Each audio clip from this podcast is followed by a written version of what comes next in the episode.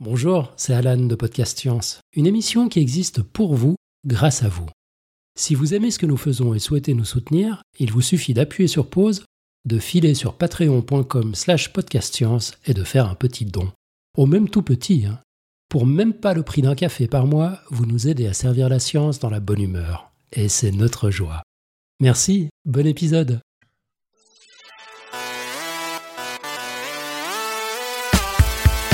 Bonsoir. Aujourd'hui, nous allons parler de la publication des travaux de recherche et de tous les petits aléas qui vont avec. C'est un sujet qui fait sans cesse débat dans la communauté scientifique. Car ce sujet aborde plusieurs problèmes ce soir. Par exemple, où et comment allez-vous publier vos travaux? Euh, en tant que lecteur, est-ce qu'on peut faire confiance au contenu d'un article? Et puis, encore le plagiat, les faux, comment corriger un article publié, etc. etc. Et Johan, en tant que chercheur lui-même, est bien placé pour engager le débat et montrer combien le problème est à la fois problématique, épineux et bien douloureux parfois. Nous sommes le 30 janvier de l'an 2019. Bienvenue dans Podcast Science, émission 360.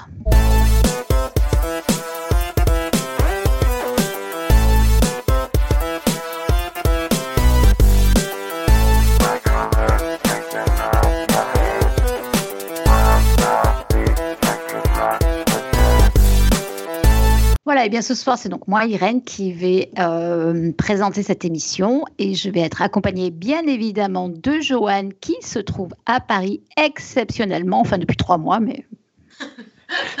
Un mois et demi, bonsoir. On a aussi Tup depuis Barcelone. Salut. On a Pascal à la technique. Salut tout le monde. Et on a Claire qui accompagne celui qui mange encore, c'est-à-dire Joanne. Hello, je l'accompagne pas, je l'héberge. Voilà, et ben donc euh, ce soir on a un, format d'émission on ne peut plus classique avec euh, un dossier de discussion avec Joanne et puis on aura le pitch de la semaine prochaine, la citation, le quiz, les annonces et voilà. Et donc, et donc, eh bien Joanne, je te laisse la main. Merci Irène. Euh, donc, euh, je me suis aperçu euh, il, y a, deux jours, en fait, enfin il y a trois jours, que, de, que Dirty Biology avait eu exactement la même idée que moi et vient de sortir. Sa dernière vidéo était sur les publications scientifiques. Donc, je vais essayer qu'il n'y ait pas de dire pas trop de redites. Donc, je vais. tu nous dis ce que c'est Dirty Video parce que tout le monde ne connaît pas en fait. Dirty Biology, c'est un YouTuber célèbre, un peu plus que nous, mais on l'a déjà invité plusieurs fois. C'est grâce à mm. nous qu'il est connu. Ah, voilà, bien sûr. Euh, donc, euh, il y a déjà une vidéo euh, qu'il a, faite, bah, sa dernière vidéo la semaine dernière, et donc peut-être que certains d'entre vous l'ont entendu. Du coup, je vais essayer de bah, dire d'autres choses, et puis bah, j'ai accès un peu plus sur le fait que, bah, sur des expériences personnelles aussi, sur la façon dont mon expérience sur les publications scientifiques, et du coup, je parlerai je parlerai forcément aussi de la critique de ces publications scientifiques, mais j'en parlerai un petit peu moins à la fin, parce que je vous encourage aussi à aller voir sa vidéo pour un complément d'information. Voilà. Donc voilà. Alors, Imaginez, vous êtes chercheur et vous venez de trouver une nouvelle théorie géniale expliquant à la fois la matière noire de l'univers et comment tuer les cellules cancéreuses. Comment la faire connaître et reconnaître par vos pairs en vue d'obtenir bien sûr votre double prix Nobel médecine physique l'année prochaine. Et donc la première chose à faire avant même de publier sur les réseaux sociaux, c'est de publier votre travail dans un journal. Et donc bah, la question c'est euh, quel journal et est-ce que c'est obligatoire de faire ça? Est-ce que c'est cher? Et donc, bah, c'est un peu les questions que je vais euh, essayer de répondre ce soir. Euh, euh, pourquoi les journaux et comment ça marche Donc déjà, il y a énormément de publications scientifiques différentes. Je crois que cette année, il y avait 2, 2 500 000 publications dans 28 000 journaux différents de sciences. Euh, et, ces publications qui sont assez variées. Donc, euh, il y a énormément de publications avec un seul auteur. Donc, c'est quelqu'un qui a décidé, qui a eu une idée. Et il y a des publications. attends, je t'interromps. Tu as compté comment en fait? Tu, euh, tu as, c'est le nombre de publications sur PubMed ou comment Comment as compté? Il vient d'où ce nombre? Alors, dis donc, elle m'attaque tout de suite. Je crois que ça vient de PubMed, exactement. Je crois que ça vient de PubMed justement. Euh, je me rappelle plus de la source où je l'avais trouvé exactement. Je crois que ça vient de PubMed. Donc euh, on rentre directement dans le sujet. Euh, donc PubMed effectivement c'est un moteur de recherche qui permet de retrouver les publications. dont je ne vais pas trop parler, mais certains des chiffres que je vais sortir seront seront des, issus de, PubMed. Donc je crois que ce chiffre-là vient de, un, chiffre de PubMed. Voilà. Donc 2 millions.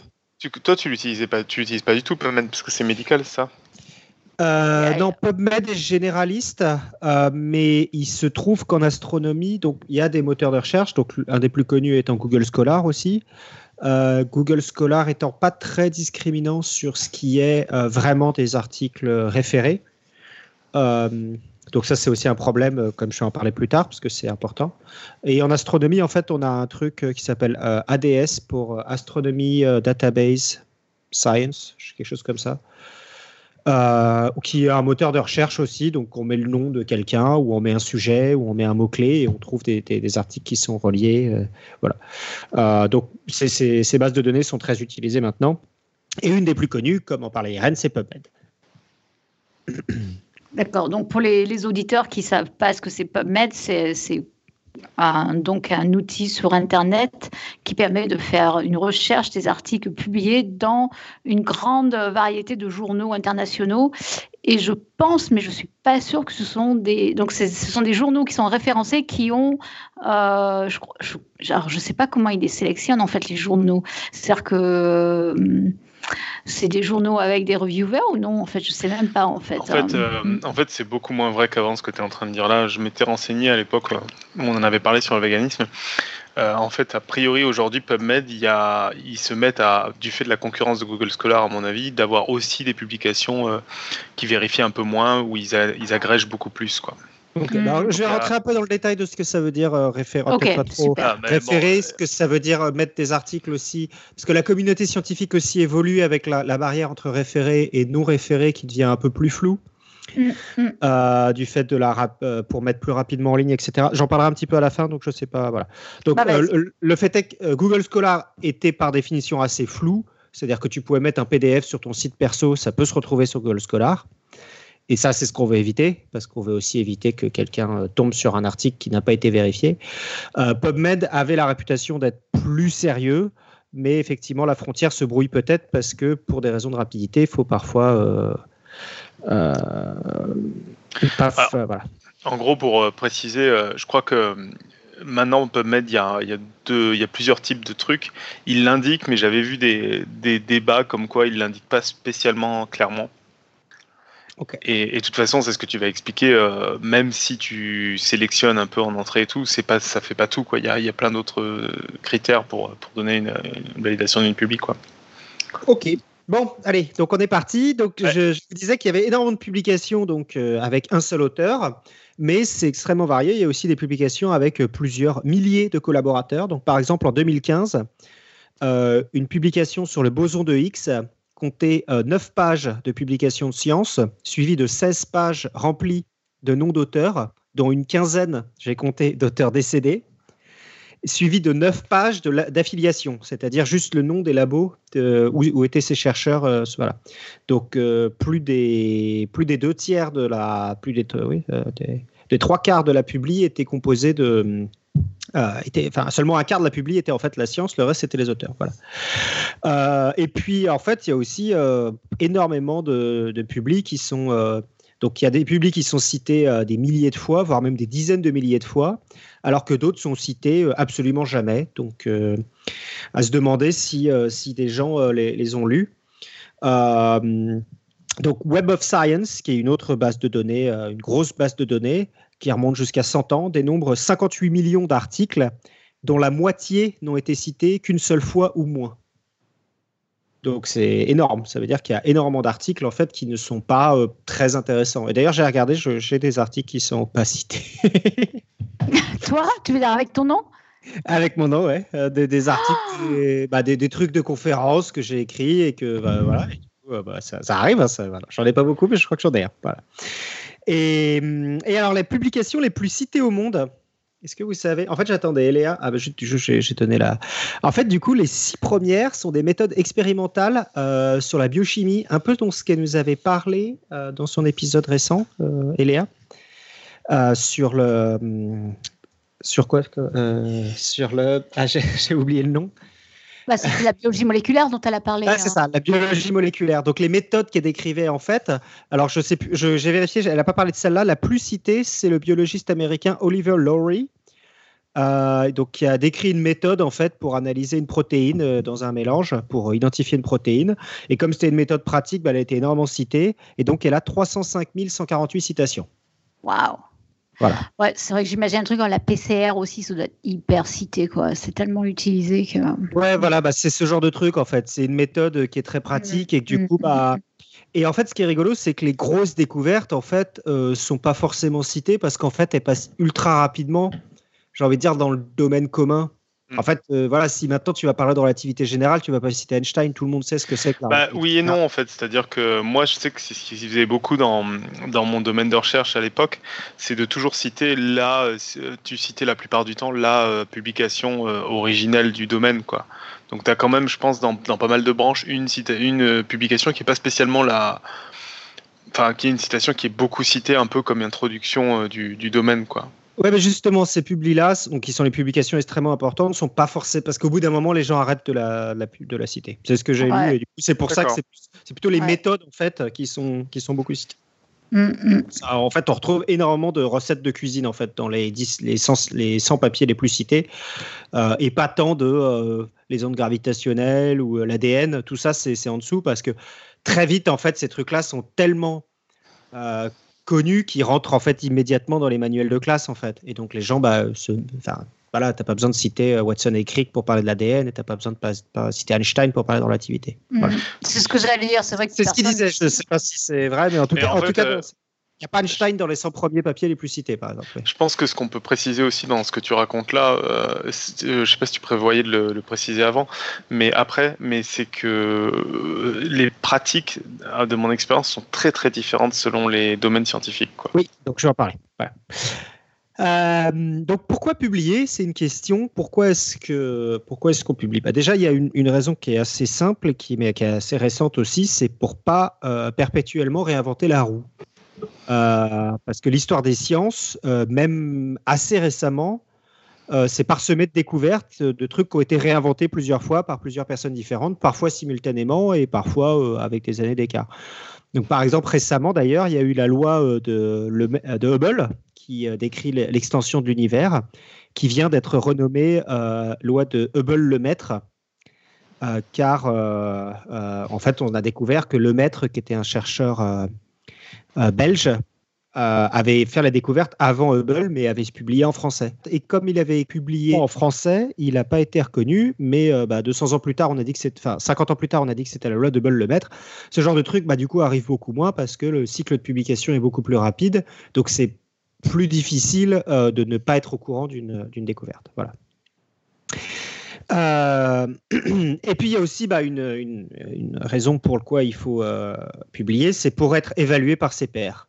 Donc c'est parce que c'est important ça. Toutes les idées ne sont pas traitées de façon égale en science. C'est pas une démocratie. C'est toutes les idées ne sont n'ont pas la même importance. On estime que pour qu'une idée soit intéressante, il faut déjà qu'elle soit validée par certains experts du domaine qui disent oui ça effectivement c'est inédit, personne n'y a pensé avant, et c'est intéressant, et c'est nouveau, et, euh, ça apporte vraiment quelque chose. Euh, bon, et puis après, bah, du coup, ça pose quelques problèmes dont on va parler, bien sûr. Est-ce que l'expert qui évalue est vraiment indépendant, ou est-ce qu'il c'est votre concurrent direct sur le point de publier exactement sur le même sujet? Euh, Mais en pratique, il n'y a pas vraiment le choix. Il faut un minimum de vérification. Il faut quelqu'un en fait qui soit capable de qui soit capable d'arriver et de dire euh, non, non, bah, ça c'est. Enfin, de, de, de, dire oui, ça c'est vraiment nouveau et ça c'est vraiment intéressant. Et, euh, et, le problème, c'est qu'il y a au mieux quelques dizaines, quelques centaines de personnes au monde qui sont capables d'évaluer une publication scientifique. Euh, donc, on, a, on, a, tous un domaine d'expertise extrêmement réduit et du coup, ça veut dire qu'il n'y a pas grand monde qui est capable d'évaluer une publication scientifique.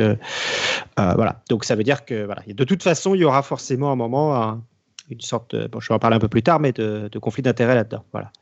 On peut aussi se demander rapidement pourquoi l'écrit? Euh, Est-ce qu'on pourrait pas faire des vidéos YouTube de découvertes scientifiques ou des conférences euh, donc les conférences jusqu'à assez récemment, d'ailleurs jusqu'à il y a 100 ans, c'était comme ça qu'on faisait, qu'on faisait la, la, enfin, la, passer les sciences. Donc quand vous aviez une grande idée, vous envoyiez un petit article à l'Académie des sciences de, Londres, et puis vous passiez à Londres faire un discours devant les académiciens, et c'est eux qui estimaient si c'était nouveau. Voilà.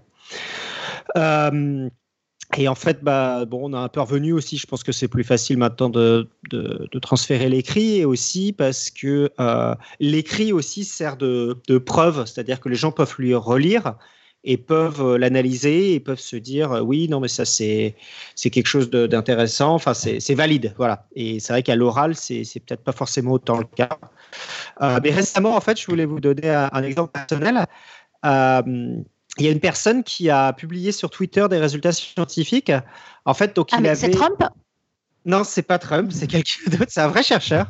En fait, il, a, il avait prédit l'existence d'une exoplanète autour d'un système assez connu qui s'appelle euh, AUMIC, AU microscopie, qu'on appelle AUMIC. Donc il avait plus ou moins dit oui, euh, devrait y avoir une planète autour de ça. Il avait donné des preuves assez indirectes, donc la, la, la planète n'était pas détectée, mais euh, il avait donné des, des, une façon de chercher en fait. Et récemment un satellite, je ne sais pas si vous avez entendu parler de Kepler.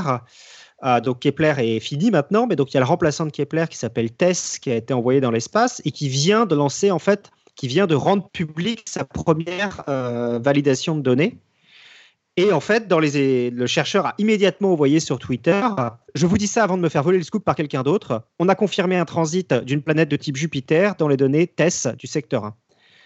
Et euh, avec quelques figures en fait qui montraient euh, donc un transit ça veut dire qu'il a vraiment détecté la planète qu'il avait déjà euh, soumise qu'il avait déjà dit qu'il a, il avait il a, dont il avait des preuves avant il avait postulé voilà le mec il l'a mis sur Twitter et il l'a mis sur Twitter avec des figures en fait pour accompagner qui effectivement sont assez, enfin, assez caractéristiques d'un transit. Mais en fait, c'est assez rigolo parce que c'est ça a un peu fait rigoler dans la communauté parce que enfin donc en fait, il avait peur de se faire scooper, c'est-à-dire que quelqu'un d'autre publie à sa place. Alors qu'il se sentait légitime à écrire l'article sur ça, mais c'était donné public, donc n'importe qui pouvait être légitime. Euh, mais voilà, il se sentait légitime parce qu'il avait prédit l'existence de cette planète. Mais ça, donc ça a fait un peu rigoler parce que euh, autant ces figures étaient convaincantes, autant oui, on avait envie de le croire. Mais c'est vrai que les chercheurs ont plutôt l'habitude d'utiliser des papiers détaillés, d'être convaincus par quelque chose, pas juste, euh, voilà, pas juste on en discute. Et en tout état de cause, en fait, avant le papier publié, euh, la planète n'est pas considérée comme découverte. Voilà. Mais euh, bon, c'était récent et je pense que ça arrive de plus en plus en fait. Des gens qui disent, je peux plus attendre il faut que je vous dise ça parce que j'ai peur qu'on me vole la découverte parce que c'est voilà le, ouais. avec l'accélération en fait. Voilà. Oui, parce que ce que tu vas, ce dont tu vas certainement parler un peu plus tard, c'est que publier un article c'est tout un processus et ça peut prendre du temps en fait. Voilà, donc j'y vais maintenant. Alors, comment ça se passe la publication? Merci pour la transition, Irène. euh, euh, Joanne, euh, excuse-moi, j'étais muté. Je, je peux t'interrompre deux secondes sur les modes de publication ouais. ou tu vas en reparler plus tard? Euh, c'est quoi les modes de publication? Parce bah, que là, j'ai juste un truc pour tu parlais de l'oral et, et, de l'écrit. Tu parlais de l'oral et de l'écrit. Il y a, il y a pas mal de choses qui sont discutées. Euh, alors peut-être pas dans, dans, le domaine de l'astronomie, quoi qu'en en fait carrément. Mais il y a, y a l'idée que l'écrit commence à être un peu limité. En particulier, on commence à parler de plus en plus de publier des, des programmes et de pas se contenter de publier des, des papiers. Ça, je vais en parler, oui. Mais okay, c'est ouais. pas, forcément. Enfin, c'est ça reste quand même de l'écrit. Enfin, c'est pas de l'oral quoi c'est pas de la vie non voilà ouais. et, et, après il euh, y a des trucs qui ont posé beaucoup plus de problèmes récemment euh, j'y pense en, en maths c'est euh, les, les travaux collaboratifs type Wikipédia mais pas sur Wikipédia c'est un plus un truc de maths qui ont prouvé des choses où donc il y a genre 200 300 contributeurs et, euh, et, ça a fait le, le, ça a été fait transformer en publication, mais de fait c'était de base pas une publication et ça a posé beaucoup de problèmes sur euh, qui est l'auteur de la publi, qui est machin, etc. Quoi. Donc ça évolue aussi un peu plus doucement, mais ça évolue toutes ces formes-là. Bah écoute, je vais finir mon paragraphe là, puis je te dirai parce que je, je j'en ai pas parlé ça, du coup je vais te laisser euh, en parler plus en détail après, mais voilà. J'en dirai pas plus que ça. Ok, bon. Euh, euh, J'avais déjà entendu parler, mais je n'ai pas parlé de ça. Donc, euh, comment ça se passe? Donc, on commence par envoyer l'article à une revue. Là, d'abord, il y a un premier filtre. C'est un éditeur spécialisé qui vérifie que c'est bien adapté à la revue. Donc, par exemple, si vous envoyez un article de physique des particules à une revue de biologie ou le contraire, c'est là que ça bloque. Il y a aussi, par exemple, euh, bah, si c'est pas écrit dans la langue de la revue ou si c'est vraiment écrit, euh, si vous écrivez anglais avec euh, des fautes partout et que là, ça en devient euh, difficile pour la compréhension des idées, c'est là oublié. Normalement, c'est bloqué aussi à cet endroit-là. Si l'éditeur, donc, donc ce travail, c'est l'éditeur spécialisé, c'est un chercheur non anonyme. Enfin, je ne suis pas sûr que ce soit tout le temps un chercheur, mais en tout cas, dans mon domaine, c'est tout le temps un chercheur qui est non anonyme, qui est parfois rémunéré pour ce travail-là voilà. Et qui, du coup, son travail, lui, c'est euh, de recevoir le premier jet, de faire un premier tri et d'envoyer, en fait, à quelqu'un qui pense qu'il est expert de ce domaine du papier. Sachant que bah, lui, bah, il a un domaine d'expertise aussi, et des fois, bah, il ne sait pas exactement si ça, ça marche, donc des fois, ça, donc, euh, des fois, il se plante, voilà. Euh, voilà. Donc, il envoie un papier à un chercheur en lui demandant s'il accepte donc de référer le papier c'est comme ça qu'on dit en français, ça se dit reviewed en anglais. Voilà, donc est-ce qu'il accepte? Donc le chercheur, il a le droit de refuser pour des raisons variées. Euh, bah, par exemple, j'ai un conflit d'intérêt, euh, bah, je euh, je sais pas, ce, type-là, c'était mon directeur de thèse ou ou encore bah j'ai pas le temps, ça arrive. On fait le même boulot, on est en concurrent, on est on est en compétition. Voilà, c'est ça, par exemple, c'est une très bonne raison de refuser. Et c'est vrai que si l'éditeur l'a pas vu, c'est bien de le dire, de se dénoncer en disant, bah effectivement, euh, voilà. Donc, euh, soit un conflit d'intérêt positif, soit un conflit d'intérêt négatif, effectivement. Genre, euh, bah, je ne peux pas le saquer, quoi.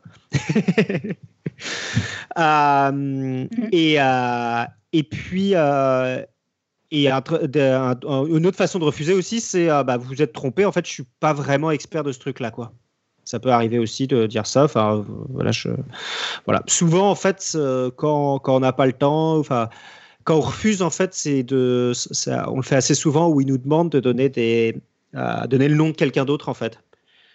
Euh, parce que c'est comme ça qu'en fait les nouveaux quand, quand, on commence en fait les nouveaux cherchent les jeunes ils sont pas très connus. Donc bah moi sans doute quand j'ai commencé il y a des gens qui ont donné mon nom et qui m'ont envoyé des voilà.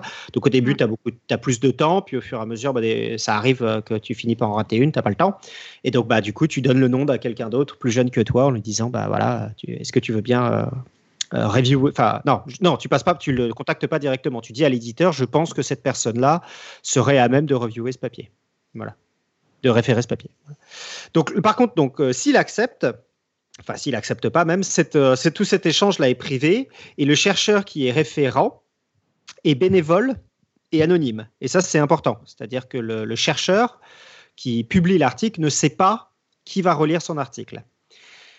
Et parfois, c'est pas le cas dans mon domaine, mais parfois c'est double aveugle. C'est-à-dire que le chercheur ne sait pas qui va référer son article et le référent ne sait pas qui est euh, le chercheur.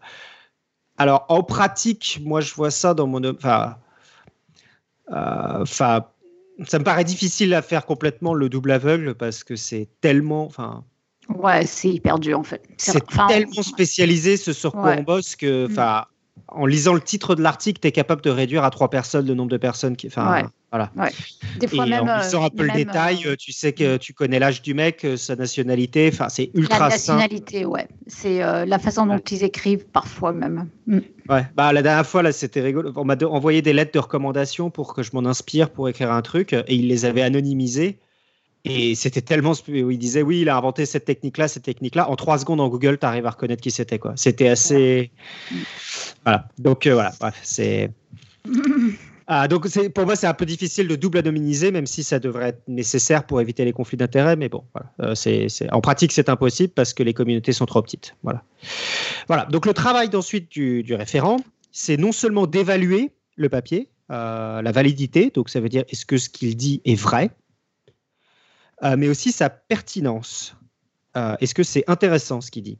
Et donc, par exemple, ça m'est arrivé euh, de refuser un papier. Alors, plus exactement, en tant que référent, on ne refuse pas le papier, on recommande la, le refus. Et c'est l'éditeur qui refuse, mais voilà. parce que bah, j'avais l'impression que la personne qui publiait n'avait pas, pas du tout suivi l'actualité de notre domaine depuis 20 ans et qu'en fait, bah, ce même papier-là aurait sans doute été accepté à la fin des années 90, mais 20 ans plus tard, en fait, il, il apportait absolument rien et il ignorait une grosse partie de la recherche des 20 dernières années. Ah, du coup, bah, j'ai voilà. Mais donc c'est possible que, alors que je pense, enfin, j'ai pas, je pouvais pas dire pointer sur quelque chose en disant ça c'est faux. J'ai juste que ça servait absolument à rien. Voilà. Euh, voilà.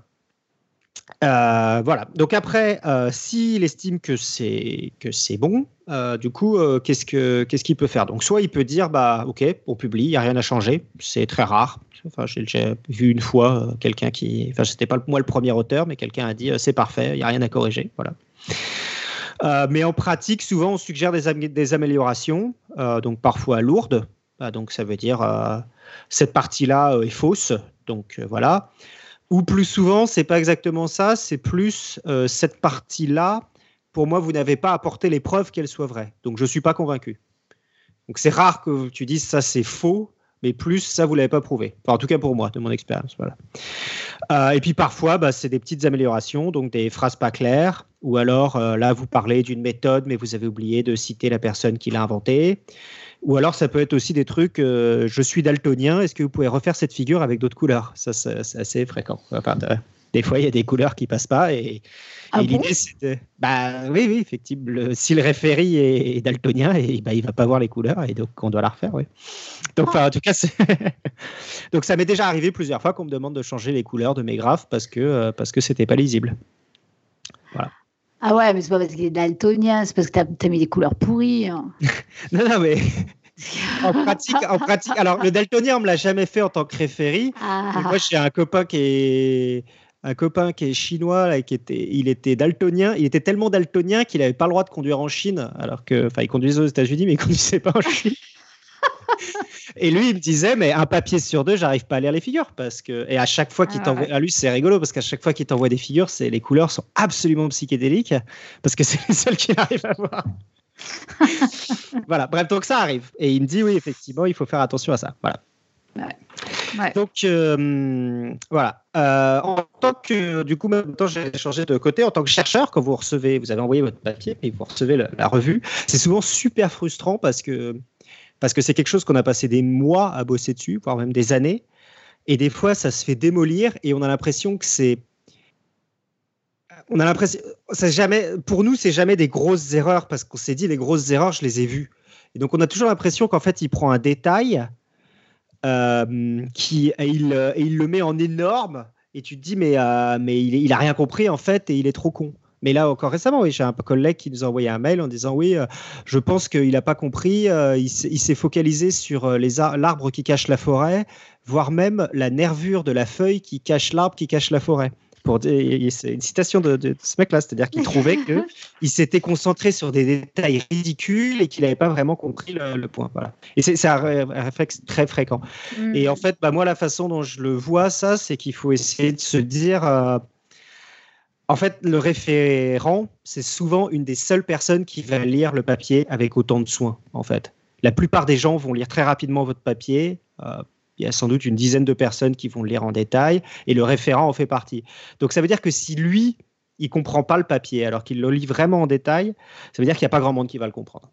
Donc ça veut dire qu'il, même si c'est frustrant, même si on se dit mm. il est trop con, bah au final, ouais, il est peut-être con, mais mais il faut quand même que le papier soit compréhensible, même par les cons. Ou alors c'est juste que votre papier n'est pas compréhensible. Voilà. Voilà. Donc ça, ça, fait donc des travails assez longs, souvent ces allers-retours. Euh, j'ai regardé les temps. Euh, je crois que c'est en moyenne euh, deux mois, quelque chose comme ça. deux mois, c'est court, hein, moi je trouve. Hein. Ouais, ben, j'étais surpris aussi. mais en fait, de ce que j'ai compris, on m'a dit que c'était extrêmement variable selon les domaines. Moi, j'ai quelqu'un qui m'a dit en économie, ça, avait facilement deux ans entre la première soumission et le moment où l'article était accepté. Euh, et moi, j'ai regardé. Euh, en, bio, je dirais euh, 4 mois, c'est classique, quoi. Mm. Ouais, bah, euh, moi j'ai regardé, c'est le minimum que j'ai fait, c'était moins d'un mois, je crois. Un truc où il y avait très peu de commentaires et, et j'avais pu répondre aux commentaires rapidement. Parce qu'il y a ça aussi, c'est que s'il vous dit, euh, ouais, il n'y a qu'un seul commentaire, il y a ça, et du coup, bah, mais par contre, toi, ça te prend six mois à le faire parce que c'est énorme ce qu'il t'a demandé comme travail à refaire. Euh, bah, du coup, c'est pas vraiment de la faute de la revue, c'est parce que voilà.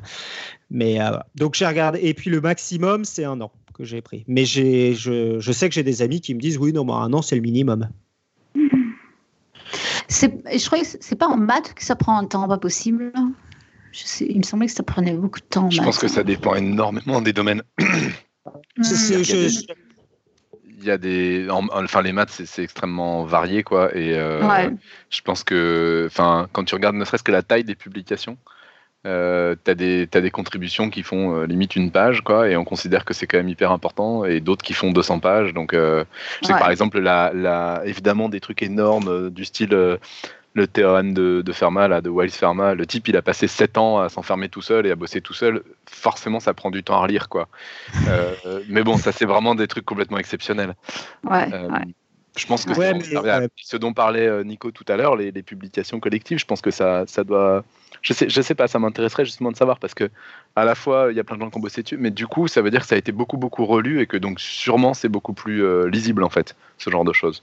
Hmm. Quand, euh, quand Mm. euh, 200 personnes sont, sont passées sur un texte et ont essayé de l'améliorer, tu peux te dire qu'à la fin il a toutes les chances d'être clair en fait. Ouais, mais ça, c'était un peu ce que je disais justement. Enfin, c- enfin, je, ouais, je- c'est un- pour moi, ça rentre un peu dans le conflit d'intérêt de dire. euh, quand tu vois le nom de l'auteur, tu dis ça c'est sûrement vrai et tu peux pas t'en empêcher. Quand tu vois que c'est la méga star du domaine qui publie, qui est considéré par tout le monde comme un génie, tu as tendance à être moins. euh, tu dis ça c'est sûrement vrai parce que parce que c'est lui. Et en fait, il faut essayer d'enlever ça en se disant euh, je traite la publication de la même façon que ce soit un étudiant ou une méga star parce qu'on n'est jamais à l'abri d'une connerie quoi. Et Oui, donc, non, euh, on- parlait juste du temps, du temps passé à relire un article. c'est, Ouais. euh, ça, c'est Non, mais ce que, je, ce que je voulais dire, c'est que l'argument, il y a beaucoup de gens qui l'ont relu, donc c'est vrai, et enfin, il faut faire. Ah non, non, non, non, je disais pas c'est vrai, je dis c'est probablement plus facile à relire.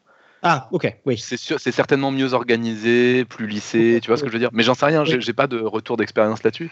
Mais je me dis qu'intuitivement, un truc où tu as 200 personnes qui l'ont relu, que ce Ouais. soit pour apporter une idée majeure ou pour changer une virgule, euh, ça fait qu'à l'arrivée, euh, au moins ces 200 personnes ont considéré que c'était lisible. Donc c'est Ok, Voilà. je suis d'accord avec toi, alors, oui. par rapport à celui qui a passé 7 ans tout seul, si tu veux, je pense que c'est pas un geste. Et voilà. Et puis, bah, j'imagine qu'il y a des. Enfin, j'en sais rien, bah, mais il doit y avoir des domaines en médecine, quand tu fais une étude d'une cohorte de 20 millions de personnes qui t'a pris 20 ans, euh, je pense que forcément, c'est énorme à référer. Enfin, il n'y a pas de doute, quoi. Ton étude est fait 100 pages, ça va prendre des années, quoi.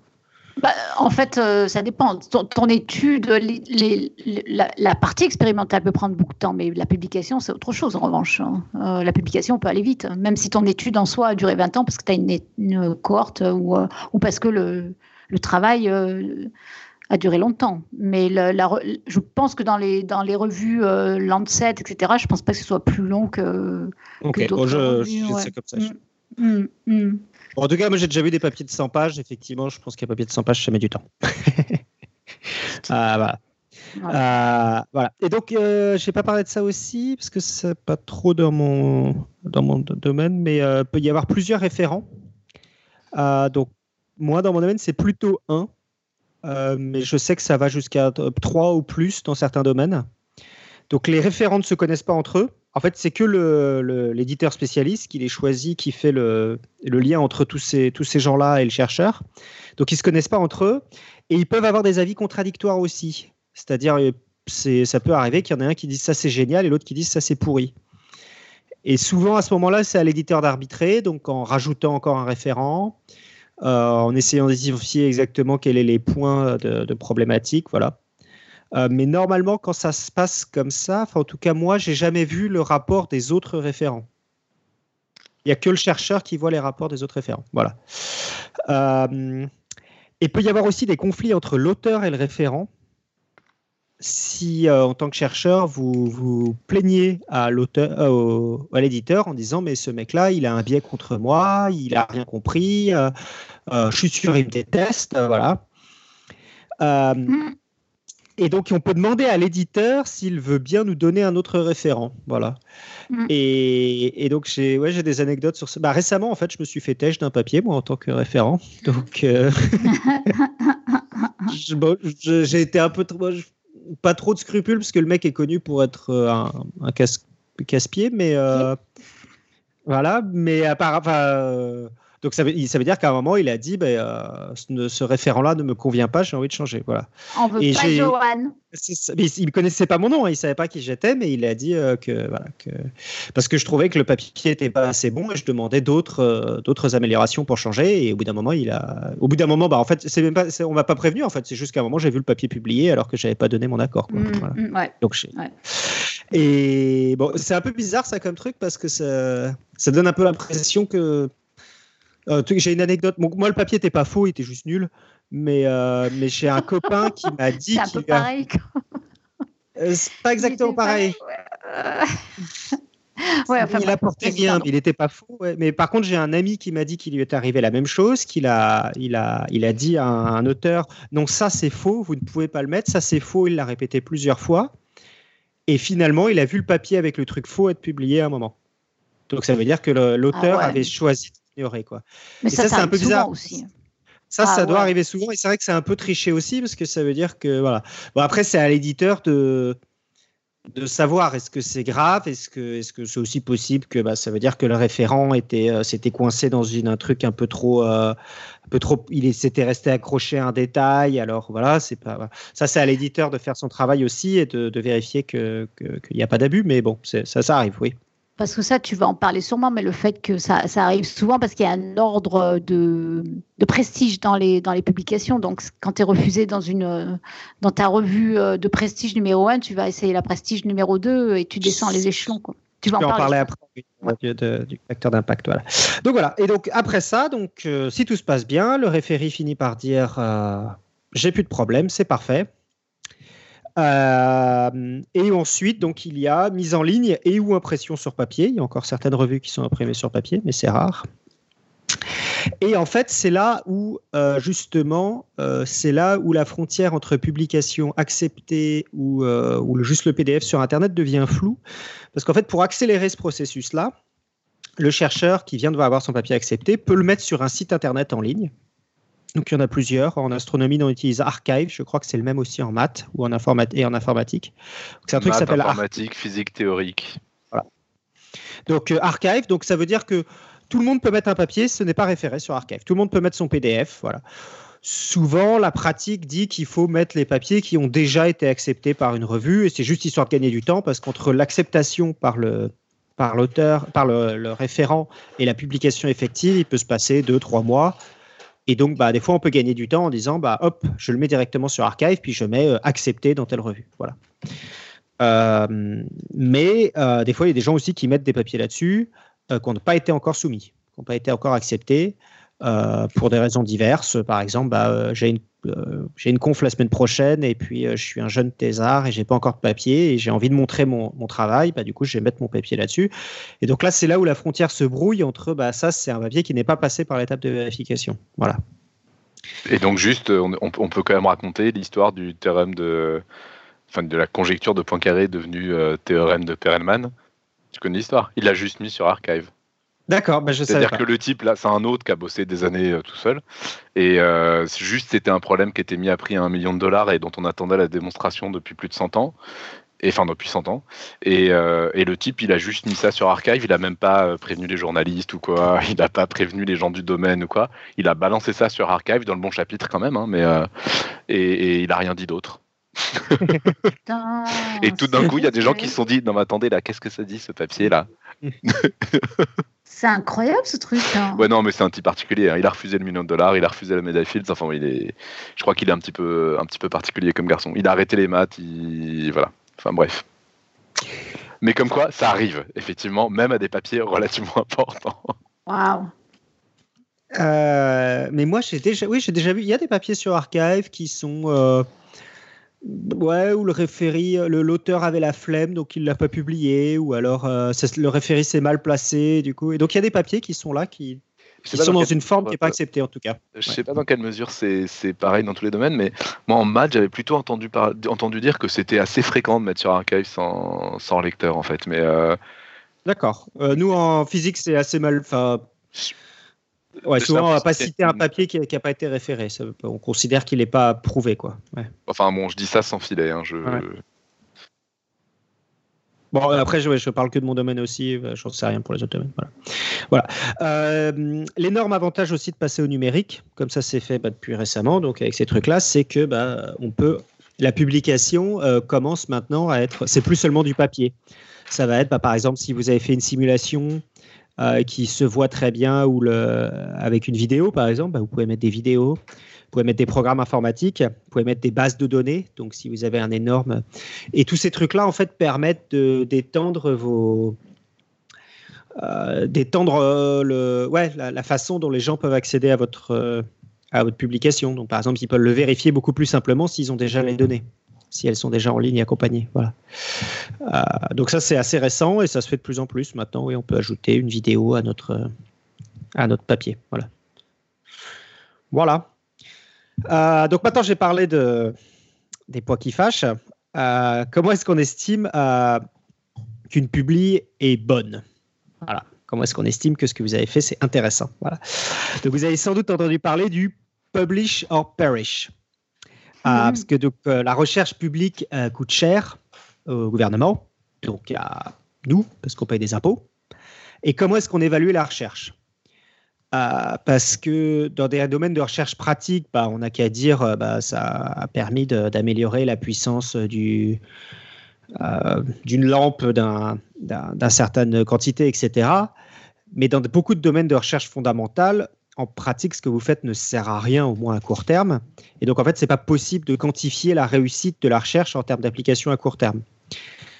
Euh, et là, quand je dis la réussite, je ne veux pas dire est-ce que c'est euh, est-ce que c'est vrai. Je dis juste est-ce que c'est intéressant, est-ce que c'est suffisamment intéressant pour que euh, euh, et qu'on vous donne un poste, qu'on vous donne de l'argent, qu'on vous donne euh, de l'argent pour embaucher des thésards, pour euh, voilà. Donc c'est que qu'on qu'on choisisse votre méthode pour soigner le cancer plutôt que celle de quelqu'un d'autre. Et en, en, pratique, il est difficile de trouver des experts qui évaluent le travail d'un chercheur à ce niveau de spécialisation, parce que les chercheurs capables de comprendre l'intégralité et la portée de votre recherche sont en fait très rares. Euh, donc, par exemple, je ne suis pas du tout capable de savoir si le dernier papier de topo est novateur et intéressant. Bon, et c'est même des domaines très différents, mais même au sein de l'astronomie, euh, à moins de passer des mois à me spécialiser en cosmologie, je suis incapable de vous dire si le papier de Jean-Philippe Usan est intéressant ou au contraire c'est une toute petite avancée. Je ne suis pas capable, ce n'est pas mon domaine. Et donc en fait, des, des personnes capables de comprendre et d'évaluer le dernier papier de Topo, par exemple, souvent ils le connaissent lui-même, ils connaissent Topo, et ils travaillent exactement dans le même domaine, ce qui fait tout un cas de conflit d'intérêts. Euh, bah, si ces personnes sont biaisées euh, positivement, bah, donc euh, donc, bah, notre domaine, le domaine, c'est le plus intéressant de tous les domaines. Et donc, oui, on devrait bonner plein de sous dans ce domaine-là. Ou s'ils sont biaisés négativement, oui, bah, le, papier de topo est pas mal, mais le mien est vachement mieux. Voilà. Et donc, en fait, c'est extrêmement difficile d'arriver, du fait de ces spécialisations, c'est extrêmement difficile d'arriver à une, évaluation qu'on estime sans biais. Voilà. Et donc, on voit rapidement le problème de l'évaluation de la recherche, euh, qui est pourtant nécessaire. Euh, à qui on donne les sous, euh, qui on recrute, est-ce qu'on lui donnait un prix Nobel Est-ce que cette branche de la recherche est novatrice ou au contraire pas très intéressante? Voilà. Et au plus près de nos revues aussi, on peut se demander est-ce que c'est une bonne revue auquel je suis en train de publier ou est-ce que c'est un bon article? Est-ce que si je cherche à me faire un avis euh, sur un sujet. Est-ce que ce que je vais regarder Est-ce que c'est un bon article? Et donc, il faut trouver des moyens d'évaluation pas trop compliqués pour être compréhensibles par des gens extérieurs à notre communauté enfin notre communauté rapprochée, et à en même temps pas trop simpliste pour pas non plus qu'une idée révolutionnaire qui au début n'intéresse pas grand monde euh, ne puisse pas émerger. C'est-à-dire s'il y a un truc où il y a que deux chercheurs dans le monde qui comprennent, qui n'est pas forcément très intéressant, il faut que si c'est vraiment révolutionnaire, il faut qu'elle arrive quand même à émerger. Voilà. Donc c'est pas facile. Et donc, bah, le moyen que les gens ont trouvé euh, pour évaluer la qualité d'une recherche, c'est justement, ça s'appuie sur les papiers scientifiques. Donc, une première métrique, c'est de compter le nombre de papiers d'une personne ou d'un domaine ou d'une revue. Voilà. Euh, le souci, c'est qu'on voit assez rapidement que bah, quelqu'un qui publie à fond des papiers pourris, bah, il peut avoir un grand nombre de papiers, mais pas être un très bon chercheur. Voilà. Donc il faut trouver aussi le moyen d'incorporer la qualité du papier ou au moins son impact sur la communauté. Et donc, une bonne façon de voir que votre papier est important, c'est de compter le nombre de fois que les autres chercheurs parlent de votre papier. Donc, c'est ce qu'on appelle le nombre de citations. Voilà. Et donc, il y a un chercheur argentin qui s'appelle Hirsch, qui bosse à Chicago, qui a proposé un indice euh, qui est le, le terriblement décrié H-factor, le facteur H. Et donc, ça compte le nombre N de publications qui sont citées au moins N fois. Donc, je vais donner des exemples parce que c'est pas forcément évident. Si vous avez une publication qui a déjà une, au moins qui a été citée une fois, vous avez un n facteur de 1. Si vous avez au moins deux publications qui ont été citées au moins deux fois, vous avez un n facteur de 2. Si vous avez un facteur de 43, ça veut dire que vous avez au moins 43 publications qui ont au moins 43 euh, euh, citations. Ça va, c'est clair? Non, non, attends, au moins 43 publications Non, non, qui ont ça va 43 citations, ça marche pas. Non, ça, non, ça marche pas. Redis- Redis-nous ça. Alors, si vous avez un, H, un facteur H de 43, ça veut dire que vous avez 43 publications qui ont au moins 43 citations. C'est bizarre. Ouais, c'est bizarre. 43 citations ou plus, pardon, excusez-moi. Oui, oui, mais trois articles, ils ont tous été cités au moins une fois. Non. Ils ont tous été cités au moins 43 fois. et pourquoi 43 articles C'est ça qui est bizarre? Il faut que ça soit Parce- la même valeur. C'est ça. Le H factor, c'est le nombre d'articles N qui, Qui a sont été au cité- moins au moins cités cité au moins N une fois. fois. Fait, il faut D'accord. que chacun, chacun de tes articles soit cité. euh, C'est ça. Si par exemple, euh, bah moi, par, Un article qui a été cité 100 fois et un deuxième article qui a été cité que deux fois. eh ben, t'as un c'est de 2. Voilà. Donc, pas juste. un euh, génial, mais que le reste du temps tu fais de la merde. Donc par exemple, si t'es quelqu'un Ah, ouais, d'accord. qui prend du temps pour trouver des trucs géniaux et qui du coup le reste du temps publie des articles de merde juste pour dire que tu publies, et ben t'as un facteur pourri. C'est ça. Donc, bah, justement, vous allez directement sur les, les problèmes. Ah oui. Enfin, il y a, voilà. Ah oui. Euh, mais donc, je- j'en citais d'autres. hein, mais en pratique, il n'y a, pas vraiment de. Enfin, je vais en citer d'autres après. Mais euh, donc, déjà, rien que pour critiquer, même sans compter le nombre de. euh, Est-ce que tu as des. donc, déjà, un premier problème, c'est qu'il peut y avoir des citations négatives d'un article. Genre, il y a 50 personnes qui ont cité cet article-là, mais tous, c'était pour dire que c'était de la merde. Donc, ça, c'est pas, pas compris en compte dans cet indice-là. Voilà. En Bon, ça, je l'ai lu plusieurs fois. En pratique, moi, je n'ai pas l'impression que ce soit un gros problème parce que, ouais, si tu as un papier qui est vraiment pourri, euh, il y a peut-être trois ou quatre papiers qui vont le contredire. Enfin, il n'y en a pas 45 qui vont se dire ce papier-là, il est pourri. Enfin, souvent, les chercheurs ont autre chose à faire que voilà, tirer sur des ambulances. Donc, normalement, si on c'est- s'acharne, c'est qu'au moins c'est un truc intéressant à critiquer quoi.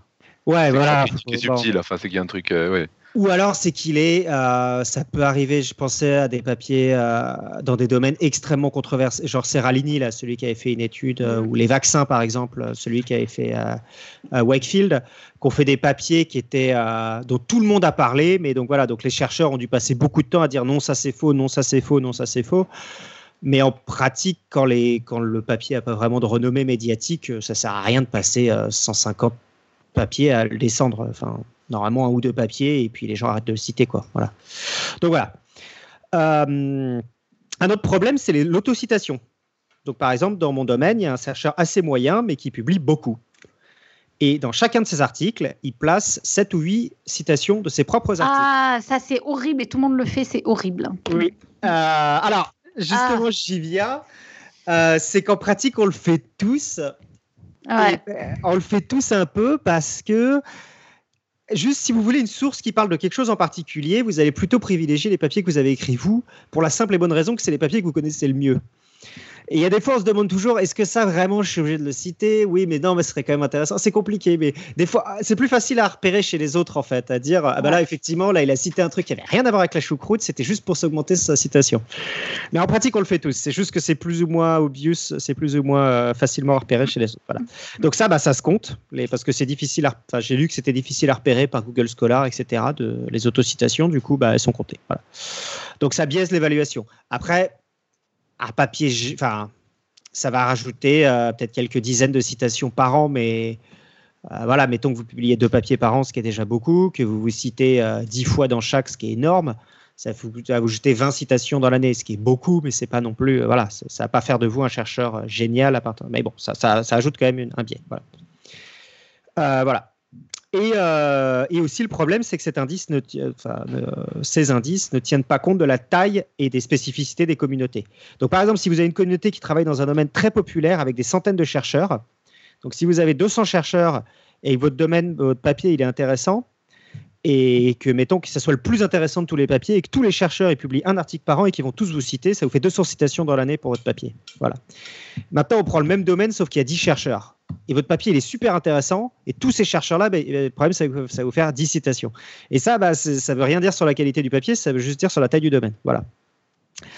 Euh, et puis, même au sein d'un même domaine, en fait, il peut y avoir de larges différences euh, qui sont dues juste à, à, la, à technique en fait, qui est étudiée. Donc, par exemple, en astronomie, euh, si vous faites de l'instrumentation, c'est-à-dire que si vous allez développer un nouvel instrument, Euh, bah ça c'est long et souvent c'est pas très publiable. Ça va être bah voilà j'ai réglé la caméra puis bah ça a pris euh, six mois avant que ça marche puis finalement elle a marché. Mais finalement régler la caméra c'est pas forcément euh, très intéressant à publier en astronomie voilà. Donc voilà donc au début ça marche c'est long et ça marche jamais du premier coup voilà. Par contre une fois que l'instrument est arrivé il est sur ciel il est au télescope normalement si c'est un bon instrument bah, il est meilleur que au moment où il arrive il est un petit peu meilleur que tous les autres instruments plus vieux et donc, au début de la vie de l'instrument, on va réobserver tous les objets qu'on connaissait. Donc, par exemple, toutes les exoplanètes, par exemple, tous les. Euh, si vous faites des galaxies, on va réobserver toutes les galaxies, voilà. Sauf qu'on va le faire un peu mieux. Et donc là, il va y avoir toute une vague de papiers qui vont être faciles et très impressionnants. Avec, euh, waouh, on n'a jamais vu des images de cette qualité-là. Donc là, ça va faire une vague de papiers, euh, beaucoup de papiers d'un coup. voilà, qui vont tous se citer les uns les autres, etc. Donc ça, c'est voilà, ça va marcher. Et puis, bah, à la fin de la vie de l'instrument, Là, vous êtes sur euh, tous les trucs faciles ont déjà été publiés. Et là, il reste que euh, les détections un peu. Euh, ouais, c'est sûr que c'est une détection, ça. Donc, c'est beaucoup de travail pour finalement pas forcément un résultat éblouissant. Voilà. Et donc là, ça veut dire que le nombre de publications dans le domaine, voilà. Et donc, en pratique, bah, si vous êtes un, vieux chercheur, normalement, ça, un vieil astronome, bah, ça, ça s'égalise. C'est-à-dire que vous allez de temps en temps être dans le ventre mou, vous allez moins publier, puis de temps en temps, vous allez être publié beaucoup. Euh, mais euh, on peut comprendre aussi que, par exemple, pour un, juste un thésard, quelqu'un qui a trois ans d'ancienneté dans le domaine, selon à quel moment il arrive, dans quel moment, euh, il peut avoir un H-factor de 15 en sortant de thèse ou un H-factor de, de 0. c'est assez facile en fait. Donc, donc ça, veut dire qu'on, et, ça, veut, ça veut rien dire sur la qualité du chercheur. Voilà, enfin, c'est corrélé, mais ça ne veut pas forcément tout dire. Voilà. Euh, voilà. Et donc, bah, comme vous le disiez, on a aussi inventé des, des, indices pour pallier à ces problèmes. Euh, parce que le H-factor, donc il y a le I10. Le I10, ça compte toutes les publications d'un chercheur avec plus de 10 citations. Hmm. Et donc, bah, c'est par exemple très adapté aux toutes petites communautés, euh, parce qu'un bon papier aura très rapidement 10 citations même dans une toute petite communauté. Voilà. Mais ça exact, ça fait pas ce que tu disais tout à l'heure, euh, euh, Claire euh, ou Robin, que si tu as un papier qui est très très bien cité et les autres pas terribles. Et donc ça, il y a un autre indice, c'est l'indice G. Ça compte le nombre G de publications qui ont en moyenne au moins G citations. Et donc, ça veut dire que celui-là favorise les chercheurs. Bah, donc, si tu as un article avec 1000 citations, ta moyenne va augmenter énormément et donc, du coup, bah là, ça va, voilà, ça va augmenter ton, ton, ton facteur G. Voilà. Euh, au final, bon, c'est intéressant de regarder ces trucs-là, mais euh, il n'y a pas vraiment de solution, en fait. C'est difficile d'avoir un, un, nombre simple qui permet d'évaluer euh, un chercheur, savoir est-ce qu'un chercheur en bio est meilleur qu'un autre chercheur en physique. C'est quasiment impossible, en fait. Il faut qu'il y ait quand même aussi une expertise à un moment de. Voilà. Voilà. Et, donc là aussi, bah, c'est là où Irène en parlait tout à l'heure, il y a aussi des métriques qui permettent de regarder les revues. Donc c'est à peu près la même chose, ça compte euh, à quel point les articles de chaque revue sont cités. Donc euh, est-ce que c'est des, est-ce que c'est des, est-ce que c'est des articles qui font le buzz, voilà. Donc ça s'appelle le facteur d'impact pour une revue, voilà. Euh, alors, je n'ai pas d'exemple, mais bah, les, meilleurs facteurs d'impact, bah, ça va être Nature et Science, dont vous avez entendu parler. Et puis, euh, bah, des revues euh, toutes neuves qui ont quelques papiers, ils ont des facteurs d'impact pourris parce que personne ne les a publiés. Mais normalement, plus tu es vieux, plus tu commences à, voilà, à avoir un bon facteur d'impact. Et si tu es une revue sérieuse, bah, voilà, tu, tu, vas arriver assez haut. À, euh, donc, en pratique, comment est-ce qu'on a un très très haut facteur d'impact comme euh, Nature and Science? Bah, En fait, on, choisit des. On, est extrêmement sélectif sur qu'est-ce que ça veut dire euh, intéressant, en fait. C'est-à-dire que. On, va refuser des trucs en disant oui ça c'est vrai mais c'est pas intéressant nous on veut que le plus le plus le plus nouveau le plus chouette mais voilà. En pratique, ça fait pas forcément des très bons papiers. Les papiers Science et Nature, en tout cas dans mon domaine, sont pas sont cités parce que c'est parce que c'est nouveau, mais il y a aussi beaucoup de rejections. Euh, enfin, de plus tard, pas, de rejection, pardon. Il y a aussi beaucoup de rétractations. Euh, parce que bah, comme c'est nouveau et c'est incroyable, bah, il y a des fois on s'aperçoit trois ans plus tard qu'en fait c'était tellement incroyable que c'était faux. Donc euh, voilà, donc il c'est aussi des, donc c'est pas forcément des papiers très intéressants, euh, ça, ça rentre pas forcément dans le détail. D'ailleurs, il y avait, euh, il y avait un prix Nobel dans là où je travaillais avant à l'université en astronomie qui se vantait de n'avoir jamais publié en premier auteur dans Nature et Science. qui trouvait que c'était une dérive du système Nature and Science et qui du coup se vantait de publier dans des revues un peu plus basses, mais avec des articles très détaillés, avec beaucoup plus de. Il expliquait ses méthodes et qui du coup voilà. Voilà. Donc, euh, bon, euh, ça ne veut pas dire que Nature Science publie des papiers faux. hein. Ils ont un peu plus de, de rejection que les autres, mais enfin que, d'autres revues, mais ça ne veut pas forcément dire que c'est faux. hein. C'est juste que c'est souvent euh, moins intéressant pour quelqu'un qui travaille dans le domaine, on va dire. Voilà. Euh, voilà. Et donc, si vous voulez être sûr d'avoir un papier de bonne qualité, si vous voulez vous faire une idée sur, pff, j'en sais rien, moi, est-ce que, euh, est-ce que la vitesse de 80 km/h va réduire le nombre de morts sur la route? Pour parler d'un vrai sujet. Pour parler d'un vrai sujet, voilà. Mm. Donc, euh, vous avez envie de Mm. savoir ça. Euh, donc, vous allez aller sur une des bases de données. euh, et vous allez taper euh, vitesse, euh, enfin en anglais, euh, vitesse sur la route, nombre de morts, etc. Voilà. Comment est-ce que vous faites une idée si la revue, si la- l'étude que vous cherchez est une bonne étude? Euh, bah, Donc il y a deux choses. Il faut regarder euh, le facteur d'impact de la revue, donc ça veut dire euh, et le comparer aux autres revues du même domaine, ce qui est déjà pas forcément évident. Euh, donc, euh, est-ce que cette revue-là, bah, c'est, est-ce que c'est une revue sérieuse? Ça vous donne, en gros, est-ce que cette revue-là est sérieuse? Voilà. Et ensuite, il faut regarder si l'étude en question est citée par pas mal de gens. Si c'est une étude importante, sérieuse et qui a déjà quelques années, on peut facilement atteindre quelques dizaines, quelques centaines de citations. Voilà. Quelques milliers, c'est rare, ça dépend des domaines, voilà. Mais ouais, une, une étude qui a moins de 10 citations, c'est qu'elle est souvent pas très. Enfin, si elle a plus de 4-5 ans, c'est qu'elle est souvent pas très intéressante. Voilà. Bon, je, j'ai, des études de plus de 4-5 ans qui ont moins de 10 citations, mais bon, ça arrive, mais bon. Mais euh, oui, voilà, mais enfin, ça, ça veut clairement dire que c'est pas mes travaux les plus intéressants, et je le reconnais, oui. Mais voilà. Vas-y, vas-y, tu nous as pas dit euh, quel était ton. Comment on Mais dit si, déjà? Je dis avant que tu arrivais, mais euh, Ah. j'ai, des papiers que- qui n'ont pas de. qui n'ont pas de. qui n'ont Oui, pas oui. aucune citation. Voilà. Oui, oui, mais ça ne donne pas ton, ton numéro de Ah, machin. Attends, Ton je sais plus quoi. Ouais. Bah, c'est, moi, je, je comptais pas en parler, ça, mais en fait, ça dépend des bases de données aussi. Parce que les bases de données ne comptent pas tous les articles de la même façon. Ah, la vache. Sur Google Ah. Scholar, de 12. Et sur la base de données dont je parlais au début, ADS, qui s'utilise plus pour l'astronomie, j'ai un H factor de 8. Donc ça fait une différence de 50% entre les deux, ce qui est assez rigolo. Bref. Bon. En pratique, j'espère que les recruteurs euh, ne l'utilisent pas trop parce que, enfin, je- justement, je viens de parler de tous ces problèmes-là qui font que c'est, c'est pas, c'est Ouais, clairement pas, la seule ouais. qui doit être intéressant. Voilà. Mais bon, voilà. Donc c'est voilà. Euh, voilà. Donc là maintenant, je vais passer un petit peu dans la dernière partie. Je vais aller un peu plus vite parce que c'est la truc que Léo a mis dans sa euh, dans sa dans sa vidéo. Bah, il y a un vrai souci au niveau des revues en fait. Euh, donc comme je l'ai dit, c'est absolument nécessaire qu'on passe par eux. Il faut passer par une revue pour, pour avoir ce processus d'anonymisation, de référie, etc. Voilà. Euh, le problème, c'est euh, bah, qui paye pour ces revues, qui paye pour ce travail-là et comment les revues se payent. Voilà. Euh, donc, parce qu'il faut bien comprendre que c'est une revue. Donc, si on le compare à un journal, par exemple, comme Libération ou Le Canard enchaîné, voilà. Donc, la personne qui produit le contenu, c'est le chercheur. Lui, il est payé par l'État, ou par quelqu'un d'autre, par le privé, voilà. Donc, il est payé par quelqu'un. Euh, donc la personne, donc le journaliste entre guillemets est payé par l'État. Celui qui re- review euh, l'article, qui vérifie que c'est juste, c'est un autre chercheur qui n'est pas payé par la revue non plus. C'est bénévole. Voilà. Euh, et donc au final, l'apport de la revue, c'est juste de mettre en contact ces deux gens-là de manière anonyme et de corriger les fautes d'orthographe et la mise en page. Voilà. Et ça, ça coûte beaucoup, beaucoup plus cher qu'un article de, Libération, etc. C'est euh, quelques milliers d'euros de. Voilà. En considérant que c'est des revues qui, maintenant, pour la plupart, depuis longtemps, n'ont plus d'édition papier. Donc, ça veut dire qu'on les imprime pas, on les achemine nulle part. Tout est disponible sur Internet. Donc, et ça coûte des milliers d'euros. Alors, comment est-ce que ça se passe? Qui paye? Donc, il y a différentes euh, sortes euh, de, de, financement.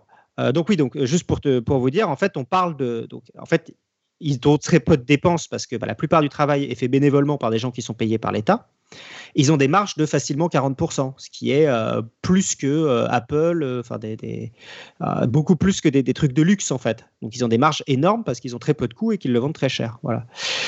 Donc, qui paye en fait pour les revues? Donc, il y a deux, il y a plusieurs systèmes. Il y a un système où la personne qui veut lire la revue paye, mais pas l'auteur. Et donc ça, c'est celle qui est la plus critiquée parce que ça veut dire que la recherche qui est souvent publique n'est pas accessible gratuitement par les gens qui l'ont financée, c'est-à-dire les contribuables. Donc ça, c'est le plus gros problème. Ensuite, il y a la voie euh, euh, Gold Access, donc la voie dorée, ce qui est la voie dite auteur-payeur, c'est-à-dire où c'est l'auteur, donc le chercheur, quand il soumet, il va payer quelque chose.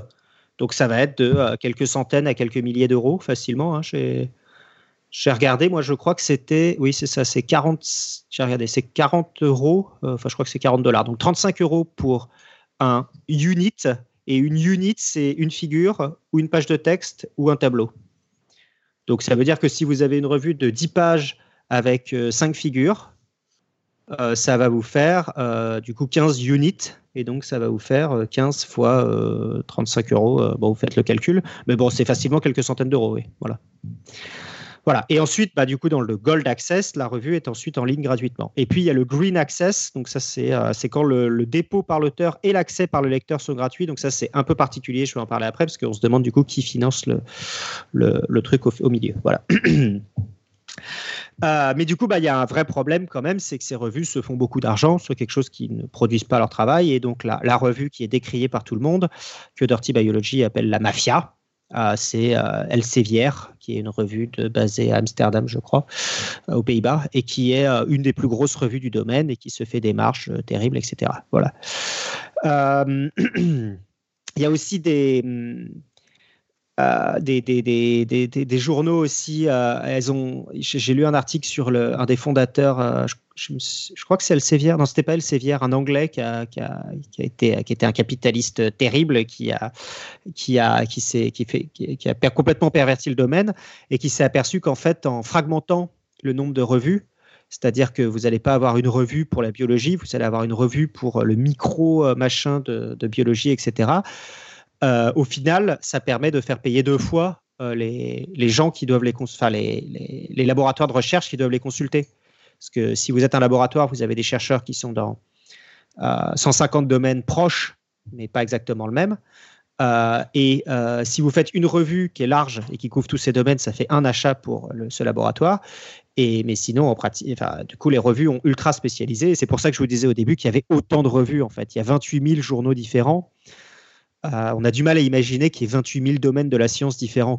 C'est juste que c'est extrêmement spécialisé maintenant chaque revue, voire même complètement redondant mais c'est pas gênant pour l'éditeur. L'éditeur, lui, comme ça, ça lui fait plus d'abonnements. Voilà. Donc ça, c'est des problèmes euh, mhm. qui, arrivent. Euh, voilà. Euh, et donc, et donc, ça a donné cette émergence du coup a donné à un, monde pirate. Et donc, il y a une femme qui s'appelle Alexandra Elbakian, qui a, je crois qu'elle a à peu près mon âge, voilà. Et alors, j'avais donc, elle a été nommée on ne connaît pas ton âge, hein, donc. Euh. D'accord, un peu plus de 30 ans, voilà. Euh, et, en fait, bah, donc elle était thésarde au Kazakhstan, elle n'arrivait pas à accéder aux articles, et en fait, du coup, elle a, elle a, elle a, elle a commencé en fait à pirater les articles. Euh, donc il y a plusieurs façons de pirater. La, la façon la plus simple, qui n'est pas vraiment du piratage, c'est d'écrire un mail à l'auteur en lui disant j'ai du mal à accéder à votre article, est-ce que vous pouvez m'envoyer le PDF Ce qui est souvent assez euh, faisable, voilà. Euh, mais il y a d'autres manières, etc. Et en fait, elle a fini par lancer un site pirate qui s'appelait Sea Hub. Euh, attends, je t'interromps, je, suis désolée, mais de contacter directement un auteur pour demander un, l'article, c'est pas du tout du piratage en fait. C'est, enfin, avant, c'était toujours comme ça d'ailleurs.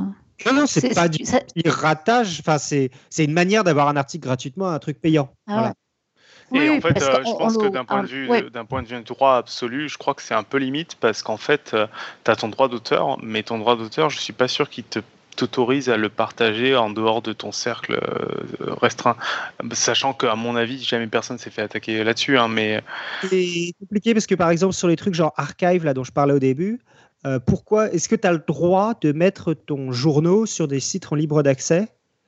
Normalement, une fois qu'il y a une seule modif d'un relecteur, euh, tu n'as plus ton droit d'auteur. Non, mais en fait, euh, moi, quand j'avais la seule.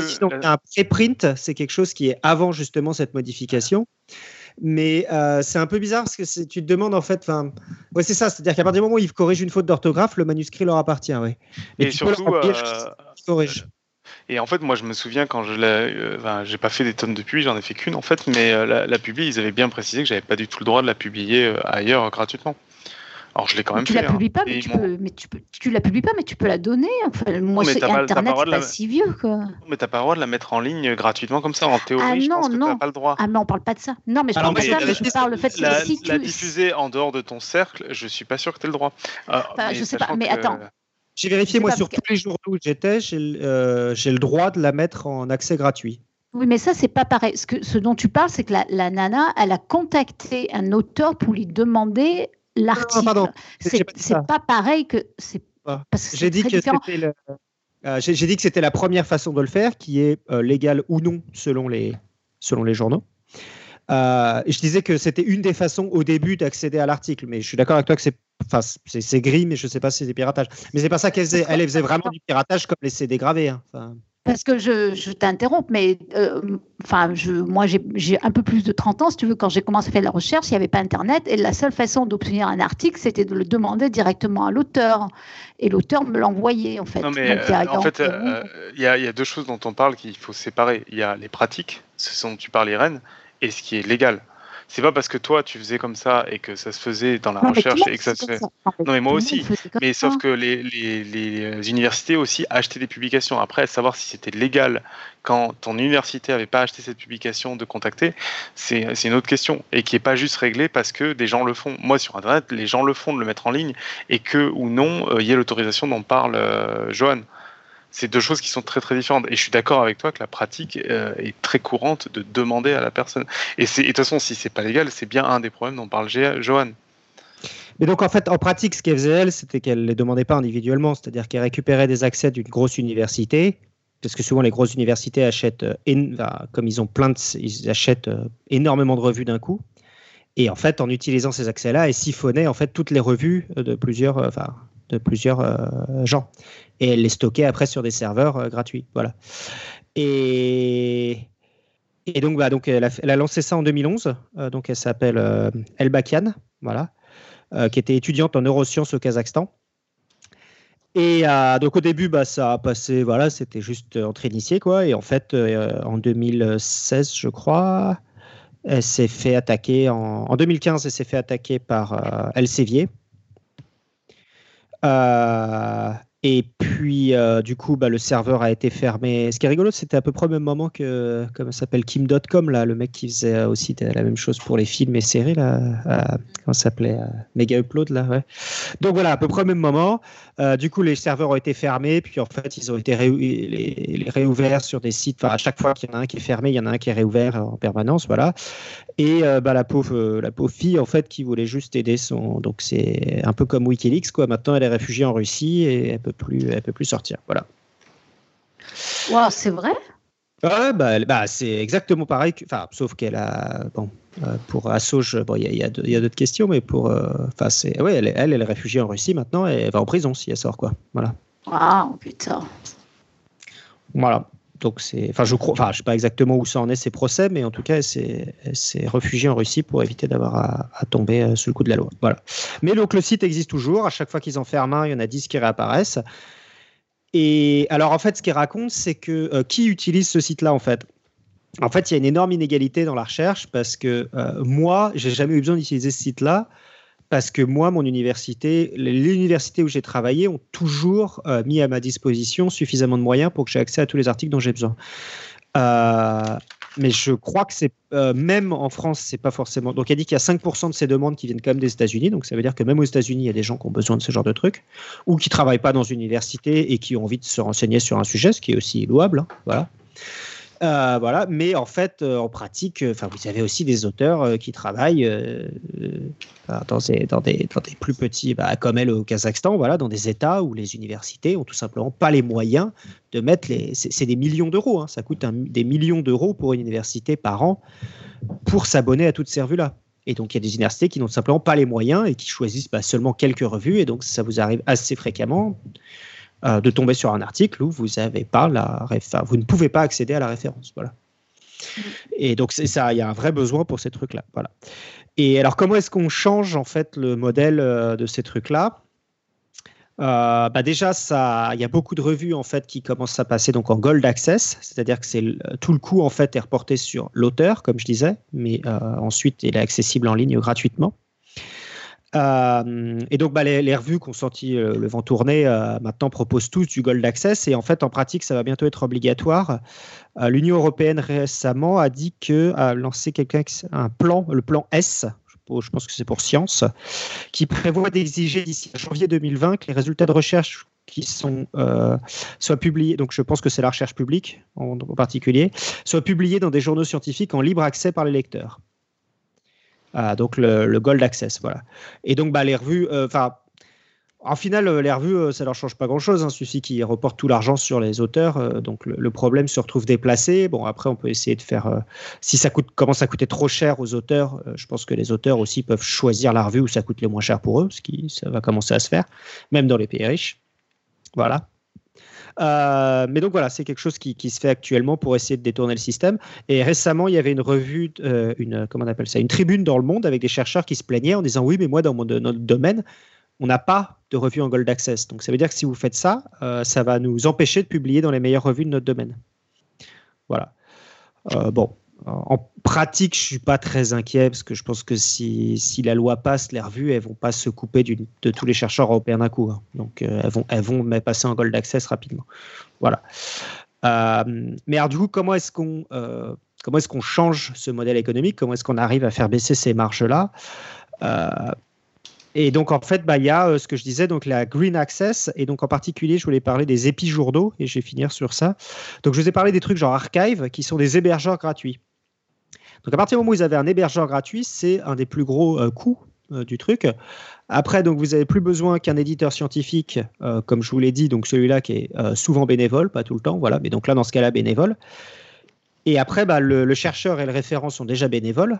Donc en fait, euh, en utilisant, en construisant euh, des journaux euh, hébergés sur des plateformes qui sont déjà gratuites, comme Archive, en fait, vous pouvez construire un journal sur un, truc en ligne. Voilà. Et,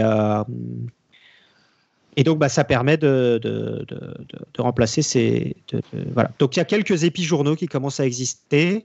Il y a quelques organismes de recherche aussi, l'INRIA, je crois, qui est euh, chez l'Institut d'informatique en France, qui exige que ces chercheurs mettent leur, euh, euh, leurs articles sur des, des, trucs gratuits, même s'ils sont publiés dans des revues payantes. Voilà. Donc il y a quelques initiatives qui font que ça commence à bouger, mais bon, c'est compliqué parce qu'au final, si personne paye, ça veut dire qu'il y a du travail qui va être fait par des chercheurs de manière bénévole, qui ne sera pas de la recherche, enfin qui sera en plus de la recherche. Et donc c'est compliqué parce que si c'est personne qui paye, c'est les chercheurs qui vont le faire gratuitement et ça va enlever de la recherche. Donc euh, il n'y a pas vraiment de bonne solution. Euh, mais bon, voilà. Et il y a un autre problème aussi, c'est que, bah, comme je l'ai dit à un moment, ces journaux, en fait, c'est du luxe, en fait. C'est de la. Plus une revue euh, est ancienne, plus elle est valorisée, plus les gens vont avoir envie de publier dedans. Et la petite revue toute neuve qui a jamais rien publié, les gens ont, peur de publier. Si tu es un jeune chercheur et que tu as une idée très novatrice, tu vas pas aller dans la revue pourrie, tu vas aller dans la bonne revue parce que tu as envie de te faire connaître. Et euh, donc c'est un peu, on peut comparer ça un peu euh, au champagne. Si vous vous dites oui, euh, le Dom Pérignon au final c'est pas terrible, moi je pourrais faire mieux. Et en pratique, c'est pas du tout impossible que vous puissiez faire mieux. Il y a plein de marques de champagne qui sont sans doute pour 95% des gens à peu près le même goût que le Dom Pérignon. Le problème, c'est que vous pourrez pas faire une marque de champagne aussi rapidement parce que c'est des trucs qui sont construits sur de la réputation et qui du coup, bah, ça met juste du temps à se construire en fait. Donc c'est aussi un gros problème que tous ces nouveaux petits journaux, ils ont du mal à concurrencer les vieilles revues qui sont euh, parfois plusieurs fois centenaires, parce que euh, il faut juste que le, temps que la, enfin que que cette, euh, enfin voilà, que ça se fasse connaître. Voilà. Ouais. Ouais, un truc effectivement, je, je, qui, euh, que je voulais dire, et euh, on, l'a rapidement évoqué, mais c'est vrai que ça prend du temps aussi de publier son boulot, parce que si, si, tu veux, si tu es ambitieux, tu veux publier dans une super bonne revue, bah ouais, disons que tu vas prendre Nature, un truc comme ça, et puis si tu te fais, euh, si tu te fais bouler, rejeter, bah tu vas descendre d'un cran, et puis tu vas tu vas proposer ton article à une revue de niveau inférieur, et etc., etc. Et du coup, ça peut prendre beaucoup de temps, en fait. Euh, Ouais, alors ça, j'en ai pas parlé, j'en ai entendu parler par Mm. d'autres amis. Ça se fait pas trop dans mon domaine, parce qu'en fait, nous, il y, Ah a, il y a Nature et Science qui sont vraiment pour des trucs nouveaux. Euh, très, enfin, un truc genre euh, la première exoplanète, euh, enfin, la- un truc qui a, pas- qui a vraiment pas été fait avant. Et après, en fait, tu as un cran de 4-5 revues qui sont toutes à peu près au même niveau. Il n'y a ah. pas grand monde qui va dire celle-là, elle est meilleure que celle-là. Et au final, ça va juste dépendre d'autres considérations. Ça va être bah, celle-là, bah, c'est une revue européenne, donc elle est gratuite. Si tu publies qui était dans un labo européen, bah, elle est gratuite. Du coup, bah, les gens vont publier celle-là en Europe. Puis bah, celle-là, elle est, voilà, c'est plutôt celle-là où les gens publient aux États-Unis. Donc ça va être des considérations en fait assez indépendantes. Et donc il n'y a pas cette, mais je sais qu'il y a des domaines extrêmement hiérarchisés. Ah ouais, avec, en revue biologie, 1, ça se revue fait 2, revue vachement. 3, revue 4, revue 5. Et les gens commencent dans l'ordre. Ils commencent à la meilleure et puis ils Ouais, descendent jusqu'à ce qu'ils soient acceptés. Et c'est comme Mais, ça ouais. qu'effectivement, euh, en biologie, tu peux trouver euh, des, des publications de, ben, ou des. euh, c'est vrai que des erreurs dans des publications, des publications de mauvaise qualité qui sont publiées parce que plus tu descends dans l'échelle moins il y a de chances que la revue soit exigeante. Et c'est vrai que c'est comme ça que les gens souvent arrivent à publier des trucs qui sont pas bons. hein. Moi, oh, j'ai vu des trucs publiés, mais dans mon domaine, ça fait peur. Mais c'est vrai que les gens qui ont euh, regardé l'article, c'était pas du tout leur domaine. C'était des, revues de petit euh, niveau, on va dire. Et, et ça fait des ça fait des choses qui sont moches, quoi, hein, des fois. Franchement. euh, Mais c'est pour ça que je disais que c'est Mhm. c'est un système qui est nécessaire. Parce que, enfin, oui, je n'ai pas du tout parlé de. Il y a, sur les 28 000 revues, il y a des revues qui sont euh, enfin, des, des systèmes de fraude. C'est-à-dire qu'en gros, euh, on paye de l'argent, puis on est publié. Il n'y a pas vraiment de référent, ou s'il y en a un, pas, il ne fait pas son travail. Euh, donc, il y a. et surtout qu'il y a des pays en plus qui. il y a des pays qui payent les, leurs chercheurs en fonction du nombre de papiers publiés.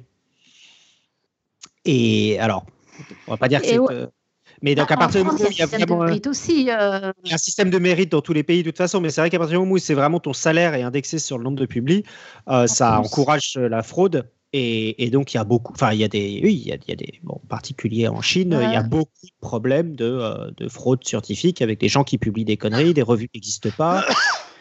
Euh, Il y a aussi, Mais- j'ai entendu parler des trucs où c'était des, des gens qui montaient des revues de toutes pièces.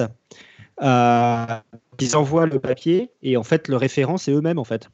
Ils ouvrent des adresses, ils ouvrent d'autres adresses et en gros ils se, enfin bref, ils se retrouvent à être le référent de leur propre papier et voilà, c'est Après, le problème, ça aussi, on n'en a pas énormément en parlé, mais c'est vrai que c'est un système à la fois qui est.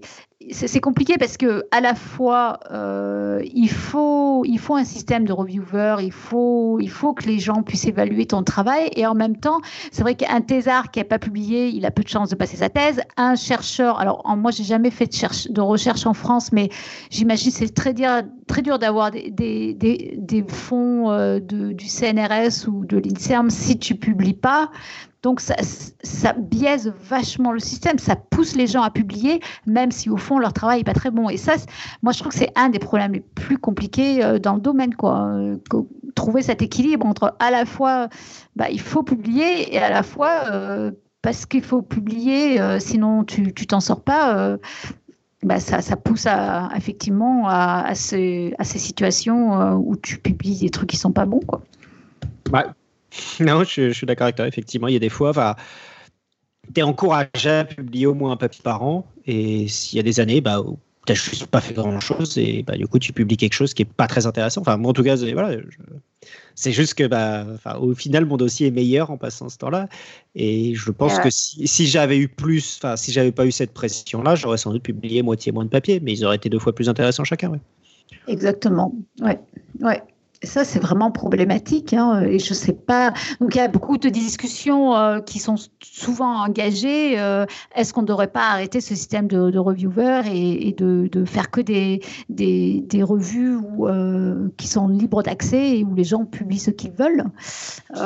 Oui, mais d'un autre côté, il y a, enfin, c'est ce que je disais un peu au début quand même. Il faut des, il faut des métriques un tout petit peu indépendantes parce qu'on peut pas.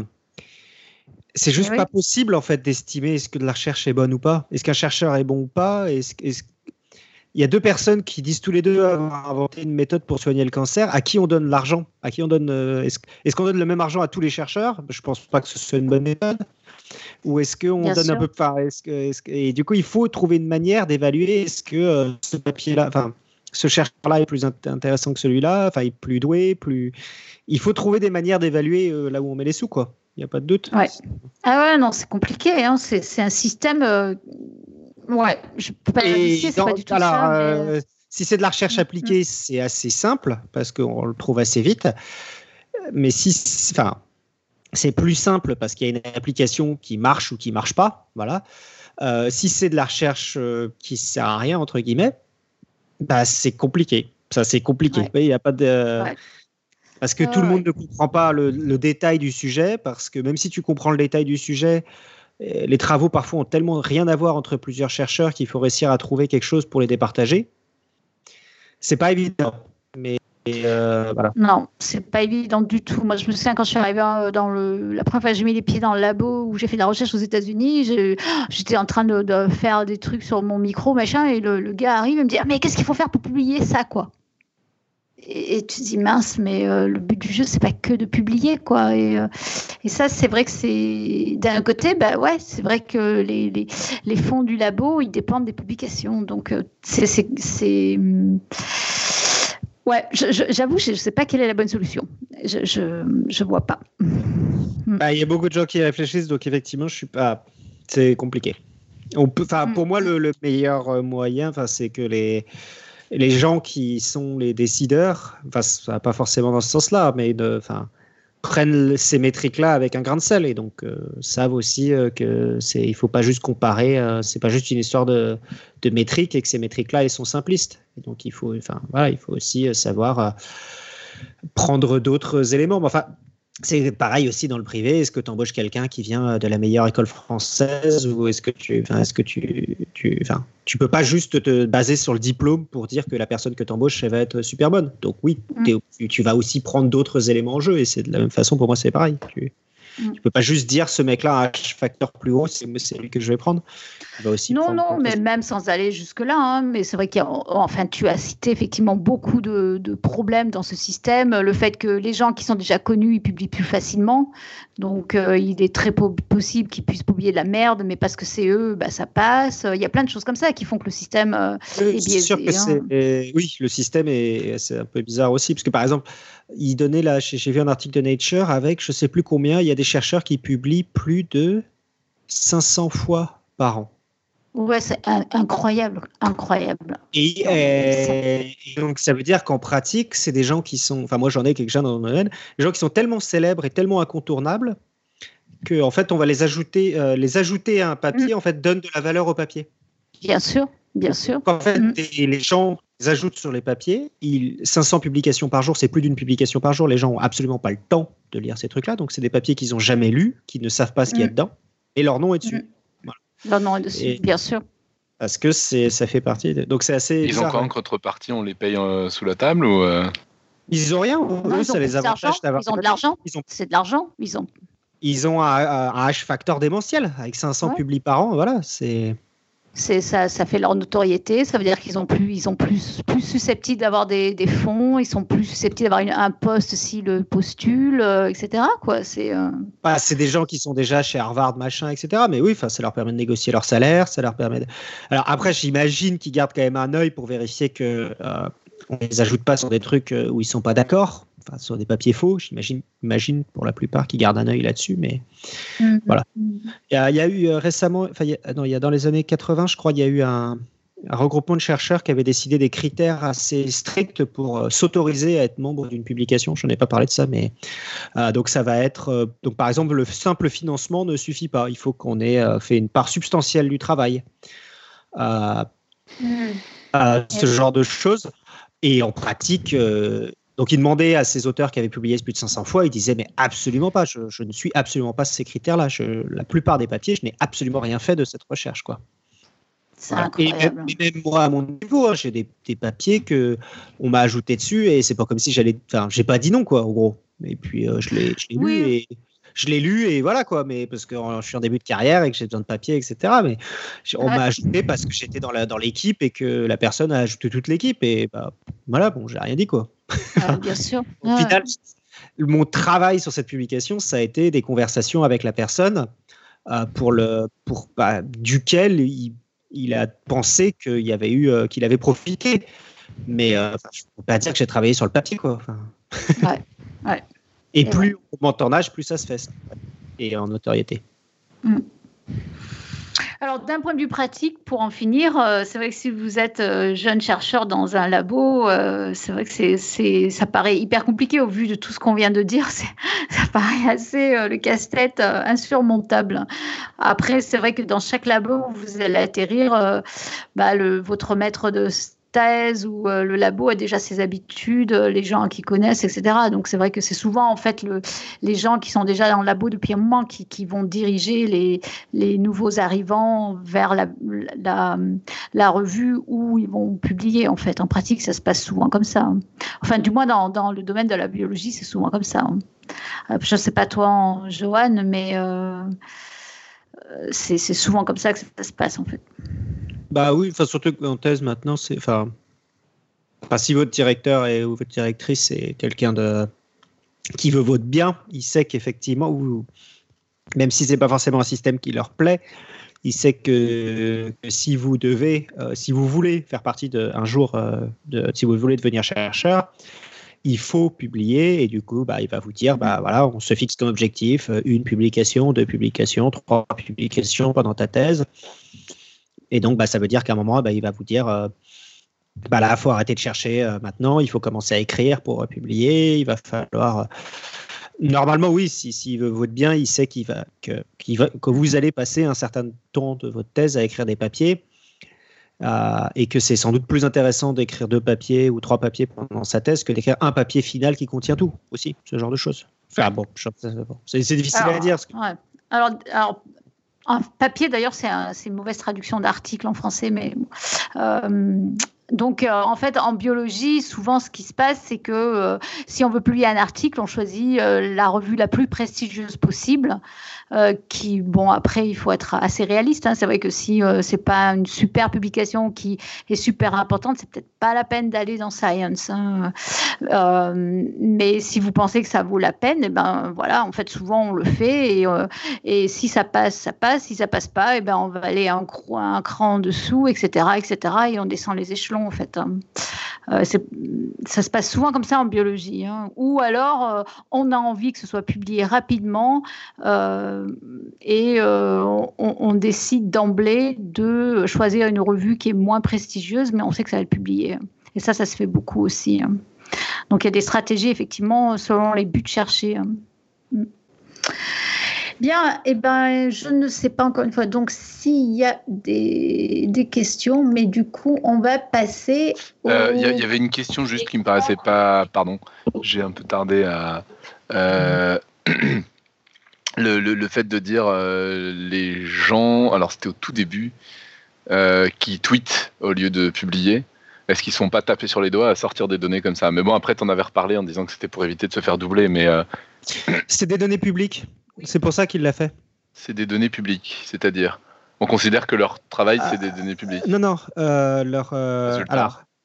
Non, non, Parce le, que ça peut poser les... problème de, de tweeter en, un en truc fait, comme ça. ça. dépend de. Euh, ça, ça, dépend de comment ça marche en astronomie. C'est un peu bizarre en astronomie, mais en fait, comme les, les télescopes, c'est des trucs qui coûtent extrêmement cher. Euh, ils sont ils sont pas propri euh, c'est pas les chercheurs qui les construisent eux-mêmes. C'est souvent des trucs qui sont payés par des par l'Europe d'une manière générale. Et donc l'Europe estime que vous avez un temps euh, propriétaire et oh, c'est vrai quasiment pour tous les projets euh, spatiaux. Il y a un temps de un an pendant lequel, donc si vous avez fait la demande d'observation, si vous avez euh, été celui qui a eu l'idée, vous avez un temps de un an ou deux ans pour le publier. Après ce moment-là, les données deviennent publiques, c'est-à-dire que euh, vous pouvez les télécharger sur le site du, voilà. Mais il y a, toute l'analyse à faire. Hein. C'est pas, euh, bah, c'est un signal avec des pixels, c'est, des pixels quoi que vous téléchargez. Donc il y a toute une analyse à faire pour réussir à savoir si c'est intéressant et prouver ce qui est intéressant. Mais donc les deux, ce qui, en fait, ce qu'il a fait, c'est qu'il a juste fait une une préanalyse de données publiques. Il a juste publié ça. Voilà. Une sorte de brouillon, quoi. Voilà, c'est ça. Il a publié un brouillon de. Voilà. Mais le. Ouais, c'est comme si Enfin, vous en biologie. mettre en porte-à-faux vis-à-vis de son équipe. Enfin, j'imagine qu'il a fait ça en, en accord avec son équipe, mais avec euh, le- les responsables de l'université ou autre. Enfin, je sais pas, tu vois, c'est un truc un peu risqué, quoi. Un truc un Ça peu- aurait pu, mais en pratique, c'était. S'il l'a fait, en fait, c'est que c'était vraiment le niveau zéro de l'analyse, en fait. Parce c'est que c'était.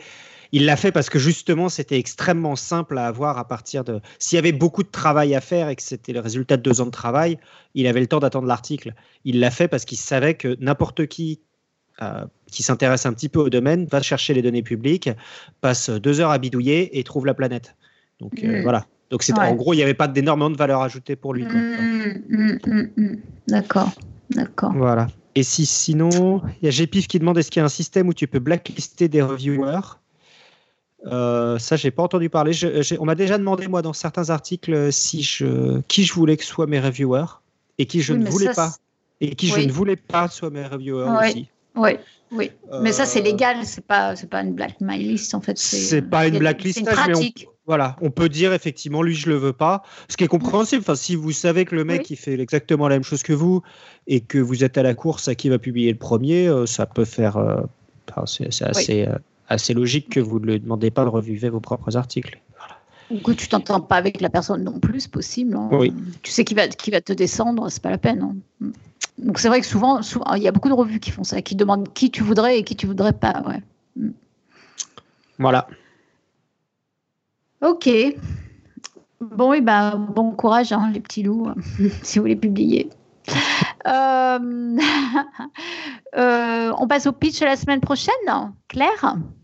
Donc le pitch de la semaine prochaine, ce sera un dossier euh, d'Eléa, ce sera sur l'ADN, acide désoxyribonucléique, support de l'information génétique. À peu près tout ce que vous avez été, êtes et serez semble codé sur cette seule molécule.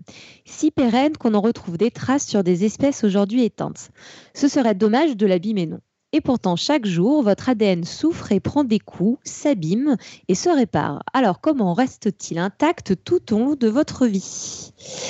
La réponse se cache à l'intérieur de la moindre de vos cellules et Eléa vous en parle dans notre prochain épisode mercredi. Voilà, ça, ça, ça va être super. Donc, la réparation de l'ADN. Eh bien, voilà, c'est à toi, Johan. Je vois que tu es tout prêt pour la citation de ton dossier. Alors, j'ai une citation de Madame de Staël, artiste, écrivaine et Oh. romancière. La recherche de la vérité est la plus noble des occupations et sa publication un devoir. Oh Bien, bien, bien, bien, bien. À méditer donc. Publions la vérité. Euh, eh bien, est-ce que Claire, tu voudrais nous faire le quiz du mois? Le quiz du mois, euh, qu'on ne sait pas bien quand est-ce qu'on vous répondra. Savoir faire un U avec sa langue et génétique, faux ou un tox. Pour ce quiz, vous avez un bonus si vous nous envoyez des photos d'expérience ou des arbres généalogiques de vos prouesses linguales familiales. Alors, on ne sait pas quand est-ce qu'on vous va donner la, on va vous donner la réponse. C'est simplement parce qu'on a un emploi du, du temps assez chargé, en fait, dans les, dans les semaines qui, euh, qui arrivent et on n'a pas encore calé le prochain épisode roue libre. Voilà, c'est pour ça, en fait. hein. Donc, euh, donc, ça veut dire quelque chose. Ça veut dire que ça vous laisse plus de temps, éventuellement, pour envoyer vos réponses. Donc, envoyez-nous vos réponses.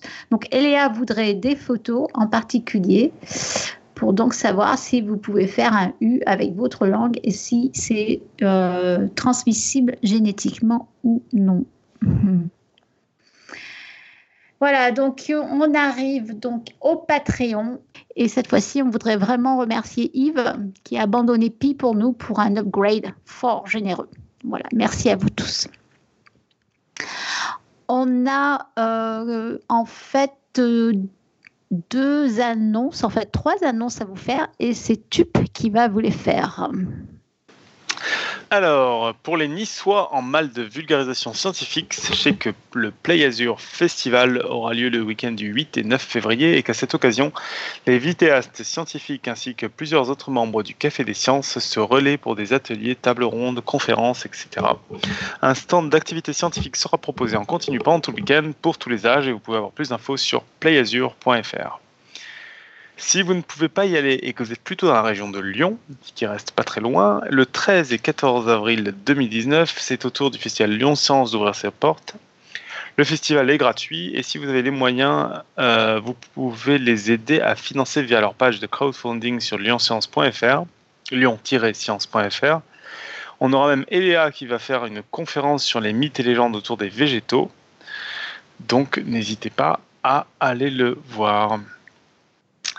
Et enfin, sortie d'une nouvelle Strange and Funky newsletter, euh, abonnez-vous à cette nouvelle newsletter pour obtenir votre dose mensuelle de Strange and Funky, ainsi que des nouvelles fraîches de topo. Voilà, voilà, et on mettra le lien dans les notes de l'émission. Voilà. Eh bien, on arrive comme ça à la fin de cette émission. Donc, ben, merci Joanne. Hein. Maintenant, vous savez tous comment publier vos travaux euh, de recherche. Donc, il qu'à. Euh, demandez à Johan si, euh, Johan, si vous avez besoin de conseils. Hein, euh, non, mais je plaisante, mais, mais bon, bref. par contre, si vous avez envie de savoir comment réparer votre ADN, eh bien, ne ratez pas l'émission de la semaine prochaine. Voilà, et en attendant, d'ici là, que servir la science soit votre joie.